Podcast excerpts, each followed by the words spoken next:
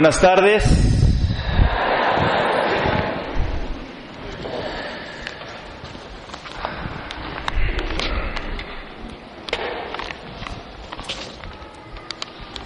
El padre trae aquí rollo largo. ¿Eh? A leer ustedes para que se porten bien, porque. Pues bien, como escuchamos la palabra de Dios, Señor nos pone en guardia, en cuidado con las riquezas, el dinero, las posesiones. Podemos usarlas, utilizarlas en tanto cuanto no apegue mi corazón a ellas. Ese deseo excesivo de tener cosas. Por eso sabemos ya la primera bienaventuranza, dichosos los pobres de espíritu, la pobreza. Y aquí el Señor pues nos habla, cuidado con la riqueza, porque esa riqueza me puede llevar a alejarme de Dios, a separarme de Dios. Por eso es muy importante pues estar con el ojo atento, mujer, que te encanta ir al shopping, ¿verdad? Te encanta ir a pisgonear ahí el yarceo y a las cositas, a la Broadway, a ver, a ver qué te hallas, a ver qué miras. Al menos un taco de ojo, padre, porque no hay mucho dinero, ¿verdad? Pero, cuidado, cuidado con ese deseo excesivo que te puede enfermar, te puede alejar de Dios. De lo que trata un poquito, lo que les voy a hablar de eso, también de ese pecado tremendo que es la avaricia, la codicia, el desear las cosas de los demás. Es un pecado. Décimo mandamiento. No codiciarás los bienes ajenos. Jesús sale al camino. Siempre la vida de Jesús lo vemos obrando, trabajando, sanando, corriendo, subiendo, bajando. Casi así como yo. Padre, véngase para acá al hospital que tengo mi niña enferma. Ahí va el padre, el Montefiore. Padre, venga a bendecir la casa porque no puedo dormir en la noche, me jalan los pies. Ahí va el padre, echar la agüita bendita la casa. Padre, venga a sacar el cementerio porque ya voy a entregar a mi viejo. Ahí va el padre, cementerio. Así la, la vida de uno. Jesús sale al camino, siempre en camino, siempre obrando, siempre trabajando, siempre buscando la sanación, la liberación de su pueblo, de los hombres, de la gente. Unos buscan al Señor para eso, para pedirle sanación, para pedirle curación. Aquella mujer, Señor, mi niña está enferma. Ven, ponle la mano para que sane. ¿verdad? Unos le piden sanación. Otros lo ponen a prueba. Danos una señal de que eres hijo de Dios. Pruebas. Tentar a Dios. Y este se acerca para qué? Para preguntarle sobre la vida eterna. La pregunta del millón. ¿Habrá cielo, Padre, una recompensa para los justos, para los santos? Premio eterno. Habrá un castigo eterno para la gente malvada que no sigue a Dios, que no cumple sus mandamientos. Preguntas que debo de hacerme para arreglar mi vida. Me pregunta sobre la vida eterna, el hombre este. Pues yo también debo hacerme esa pregunta alguna vez para ordenar mi vida según los mandamientos de mi Dios. Y este hombre se le acerca corriendo, parece que trae prisa. Y así corriendo se va, rápido. Y se arrodilla ante él, ¿ven? Siempre la postura. Hay un poco de vanidad aquí, no hay humildad. se postra, levante, le dice, Señor, ¿qué debo de hacer para heredar la vida eterna? ¿Eh? Hay un poco de cosa mala ahí. No hay sinceridad, no hay humildad, hay vanagloria en el fondo.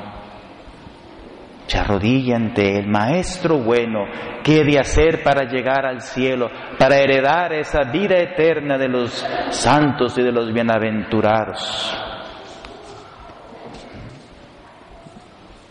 Y esa pregunta también, pues me viene a mí, ¿qué debo de hacer yo para salvar mi alma? Para ser un mejor padre, una mejor madre, una mejor esposa, un mejor hijo. ¿Qué debo de hacer, Señor? Y Jesús le dice, ¿por qué me llamas bueno? No hay nadie bueno más que Dios. Dios es la fuente de la sabiduría, la fuente del amor, la fuente de la misericordia, Dios. Y le remite rápido a los mandamientos. ¿Quieres entrar a la gloria, muchacho? Cúmpleme los mandamientos. Y le da los mandamientos del 3 al 10, que es la relación con el prójimo. Los mandamientos del 3 al décimo. No le pregunta sobre el primero, ni el segundo, ni el tercero, sino el del 3 al 10, es decir, la relación con los demás, es la que también te va a salvar. Porque si amas a tus hermanos, amarás también a Dios. No mates, no critiques, no juzgues, no seas chismosa, no mates, no cometerás adulterio, no le pongas cuernos a tu mujer, adulterio. No vivas con una casada, adulterio. Hay muchas mujeres que se juntan con hombres casados. Madre mía, no saben que es un pecado de adulterio. No los busques, no los toques. Están casados por la iglesia. Déjalo, déjala. No cometas adulterio. No robes, no agarres lo ajeno. No hables mal de los demás, no levantes falso testimonio. Y honra a tu padre y a tu madre. Así nomás se lo soltó todos. Ya nos da una señal Dios de lo que yo debo de actuar y vivir y poner en práctica para llegar al cielo. Pero él tiene todavía otra pregunta. Él le dice, Señor, todo eso lo he cumplido. Palomita, ya la hice. ¿Eh? Ya la hice, Jesús. Mi Jesús, ya, ya la hice. Lo he cumplido todo. Desde que estaba chiquito, morrito, yo chiquito, cumplí ya eso. Podrán decir algunos así, ¿verdad? No mato, no robo, voy a misa, doy mi limosna. Pero hay que ir más a lo profundo, ir a los detalles de verdad, entregarle el corazón a Dios. Y es lo que hacen los santos, los perfectos, los que buscan realmente dejar esta vida una huella profunda de santidad, de amor, de bendición, no nomás ir así tras dos aguas mediocramente. No, dejar una huella, una cosa buena en el paso por la vida. La vida se acaba y la verdadera comienza después. Jesús lo mira con amor, a pesar de su orgullo y su vanidad, lo mira con amor. Así nos mira Dios. Es de la mirada de Dios el amor. No como la del hombre que ven, mira, el billete, ven la belleza, ven el cuerpo, ven la casa, ven el carro. No, Dios no mira así. Dios te mira con amor.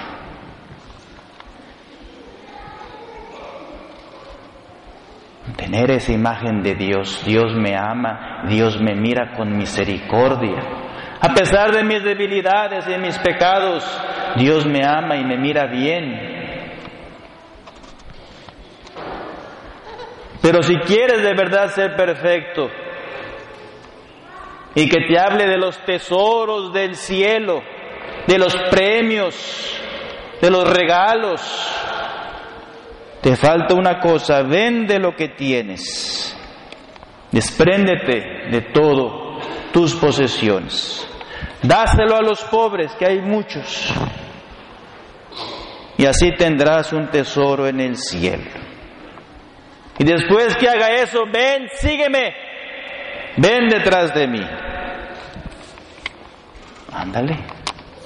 A ver, ahí está.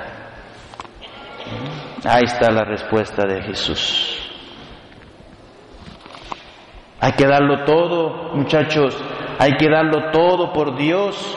Dios no quiere cositas pequeñas, Dios quiere que le demos todo el corazón, toda la vida, todo el tiempo. Dios no quiere mediocridades. Amén.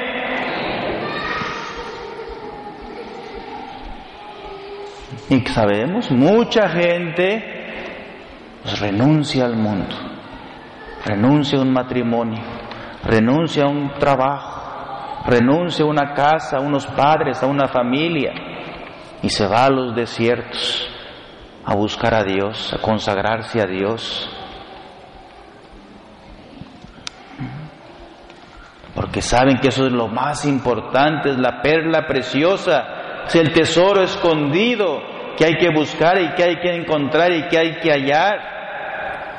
Dios, Jesús, vende lo que tienes, dáselo a los pobres. Bien dirá el Salvador, háganse tesoros allá en el cielo, donde no hay polilla y no llegan los ladrones a robar, allá está lo mero bueno. Aquí las cosas del mundo se va como agua todo.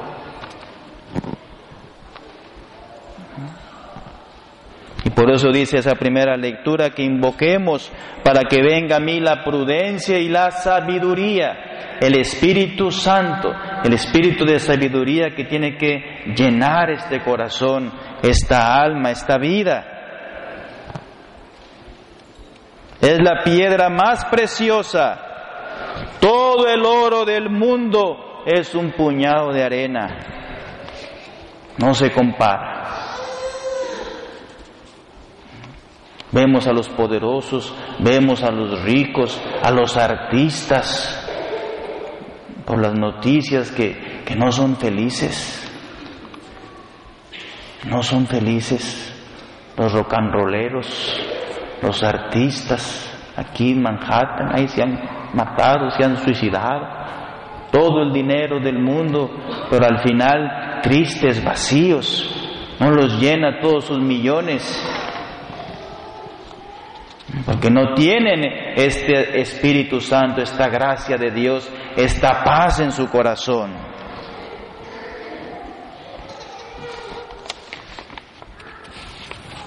pues esa es a lo que tenemos que tirarle nuestra vida buscar ese tesoro, el amor de Dios, el amor de Jesús. Amén. Solo algunos le entran por ahí, no todos. Pero claro que mucha gente en la historia de la salvación, en la historia de la iglesia, pues han buscado esa sabiduría, esa gracia, esa santidad, esa renuncia al mundo. Son los que son llamados son elegidos para seguir a Jesús de cerca. Abraham, Isaac, Jacob, Moisés, David, los profetas, Juan el Bautista, María, José, Pedro, Santiago. Ellos escuchan la voz y son fieles. Pero ¿qué le pasó a nuestro amigo, el joven rico? Ante esas palabras frunció el ceño y se marchó triste. Chinga, dijo el hombre, ¿verdad? Chinga. Y se agarró los bolsillos. Ah, yo tengo muchos dólares aquí. ¿eh? Ay, me duele. Se frunció el ceño, dice, y se marchó triste este Jesús me pidió de más, dice. ¿Eh? Le pudo más el bolsillo que seguir a Jesús. Le pudo más sus riquezas. Se apegó más su corazón a ellas que a Jesús. Y se fue triste. Y eso es lo que hace el dinero y la riqueza. Te hace más triste, más desdichado, más egoísta, más tacaño. Y es lo que tener mucho cuidado para no apegar el corazón a esos bienes, a esas posesiones. Desea la vida eterna el muchacho, pero se siente dominado por otra pasión más fuerte. Bien dice San Pablo, porque el amor al dinero es la raíz de todos los males. Y hay quienes por codicia se han desviado de la fe y se han causado terribles sufrimientos. El amor al dinero. Ay, padre, pero hasta tengo dos trabajos, padre. Pues hay que tener cuidado para no apegar mi corazón al, al, querer trabajar, al querer tener, al querer poseer. Porque ahí está el diablo metido. Apeguen más su corazón a Dios, a Jesús, a la Eucaristía, pero no a las cosas materiales, que no te las vas a llevar. El amor al dinero, raíz de todos los males. Amén. ¿Y qué le pasó a Judas? Por 30 monedas traicionó a su, a su maestro, al dinero. Y bien dijo Jesús, no pueden servir a dos señores, o a Dios o el dinero, no pueden. El mundo de hoy es un caos. Cuando más se tiene, cuando más se tiene, más se quiere, ¿verdad? Esta cabecita nomás está pensando en los dólares, ¿verdad? Verde, verde, verde, padre. Moni. ¿eh? Así le decían a una señora allá en México. Estaba una señora así malita en la cama y llega el sobrino. No se muera, tía. Mire, aquí hay dinero. Mira, ¿qué tal la pacona de billete? No se muera. Y hace la viejita. Eh, eh, dame, dame de eso. Aquí hay billete, tía. Mire, Ah, man, nomás buscando los billetes. ¿Eh? No te mueras, hombre. Cuando más se tiene, más se quiere. La avaricia, deseo excesivo de poseer y tener cosas. La avaricia en la humanidad es insaciable, nunca satisface el ansia. Deseo excesivo insaciable de tener más posesiones pero crea un corazón vacío en el hombre. Ay, échate una examinada en el closet, mujer. Ahí voy yo a bendecir las casas. Ahí estoy con el agua. Sa, sa, sa. Abro el closet y tiene una cosa de zapato así colgado todo desde arriba hasta abajo. Sa, sa, sa, sa, sa. Guarache, bote. Ay, Dios mío, yo no tengo de eso. Y que digo, mira, pues ¿para qué? No, pues un zapato, para. Abro acá otro closet y otro más así, ¡sas, cuña! Ah, tienes dos. Ah, es que uno es para el verano y otro el del invierno. Ahí está todo colgado, puro zapato. Deseo excesivo de tener, de poseer. Pues cada uno debe hacer algún inventario. Ahí voy al garage lleno de tiliches todo. Cosas y bicicletas y roperos viejos. Y, ¿Y eso qué es, mujer? No, pues es que me estoy cambiando de casa. Pues tienes que llevar al yarseo, tirar lo que no usas. Hay muchas cosas que tenemos ahí en la casa a veces, ya hay mucha gente pobre. Bueno, regálalo, despréndete de eso. Tener y tener más posesiones. Las bolsas, los zapatos, las camisas. Yo me acuerdo que en mi casa mi mamá hacía eso. Había muchas cosas que teníamos y que ya no usábamos, lo regalaba y lo llevamos a una colonia industrial y ahí se daba a los pobres. Amén. De niño yo veía a mi mamá que hacía eso. Son cosas, botas viejas, guaraches, zapatos. Tíralo, regálalo. No lo usas ya. O no lo tengas ahí. Cuando, cuando nuestras posesiones nos controlan y no nosotros a ellas. Ese deseo de tener y de poseer me, me, me llama, me busca, me persigue. No es bueno.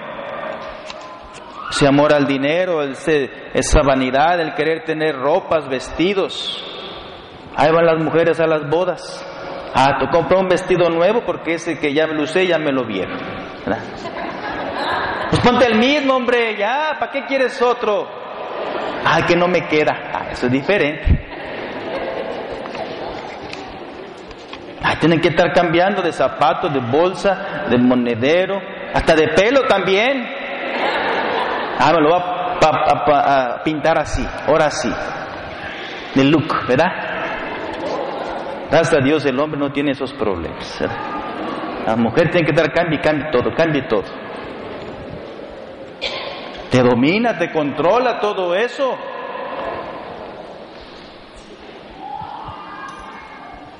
Ellos que son esclavos de la corrupción, porque cada uno se hace esclavo de aquello que le domina. Llámese dinero, llámese lujuria, llámese resentimiento, llámese envidia, llámese orgullo, te domina esa pasión. Y es lo que viene a hacer el Señor, a quitarte, a destruirte, a romper esas cadenas que el enemigo te pone.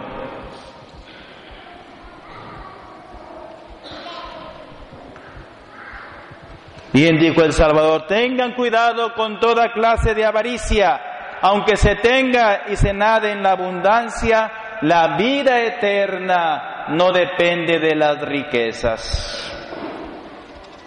Aquel hombre que le dijo a Jesús, dile a mi hermano que me dé la herencia, que reparta conmigo. ¿Y qué le dijo Dios? Amigo, yo no he sido juez para repartir herencias. Y le puso el ejemplo aquel del hombre eh, rico, que había sembrado muchos campos, muchos viñedos y amontonó en sus graneros todo ese dinero que tenía. Y dijo después, alma mía, date a la buena vida, come, bebe, pachanguea,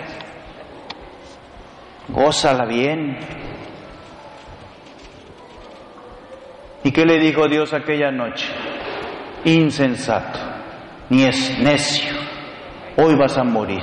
¿Para quién fue todo eso que almacenaste? Cuidado. ¿Qué le pasó a los hermanos de la limosina? Ahí en Upstate. Se fueron y así, en un pestañear, ¿qué cuentas darán a Dios de sus vidas? Por eso tenemos que dedicar nuestra vida a llenarnos de Dios, a buscar de Dios, a amar a Dios. La avaricia es un pozo sin fondo que agota a la persona en un esfuerzo interminable de satisfacer la necesidad sin alcanzar nunca la satisfacción. Nunca se llena. Pozo sin fondo.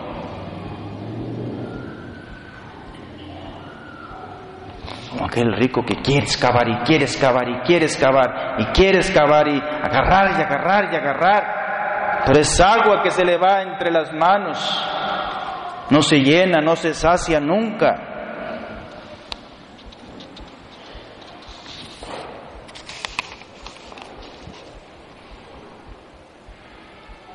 Tener cuidado, hermanos, para que esa pasión, ese vicio infernal no me destruya mi familia, mi hogar, No me quite la paz, ese deseo de tener y de poseer. No dejemos.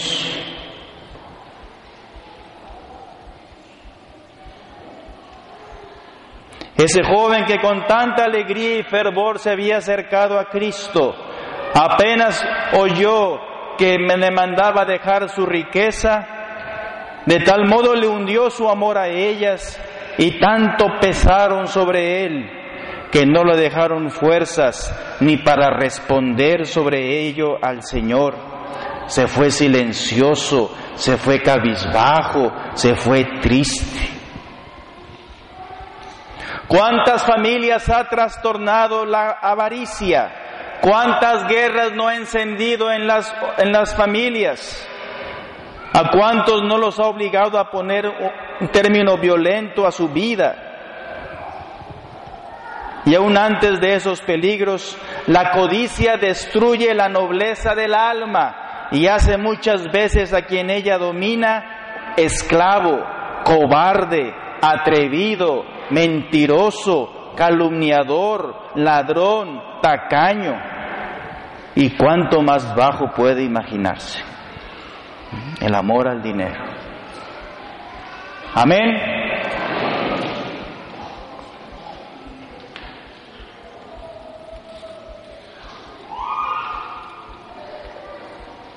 Pues tener mucho cuidado para que ese pecado capital no venga a destruirme, sino que yo pueda llenarme de ese tesoro, Jesús, de su amor, de su gracia, su misericordia, es lo que yo debo llenar mi corazón, del amor de Cristo, del amor de la Eucaristía, del amor a la palabra de Dios.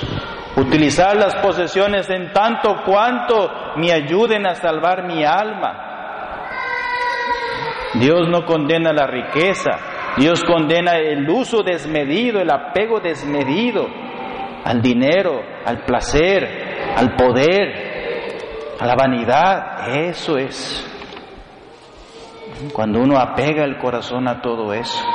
Por eso Dios nos invita en la pobreza a vivir con desprendimiento, a pegar nuestro corazón a Dios, a Jesús,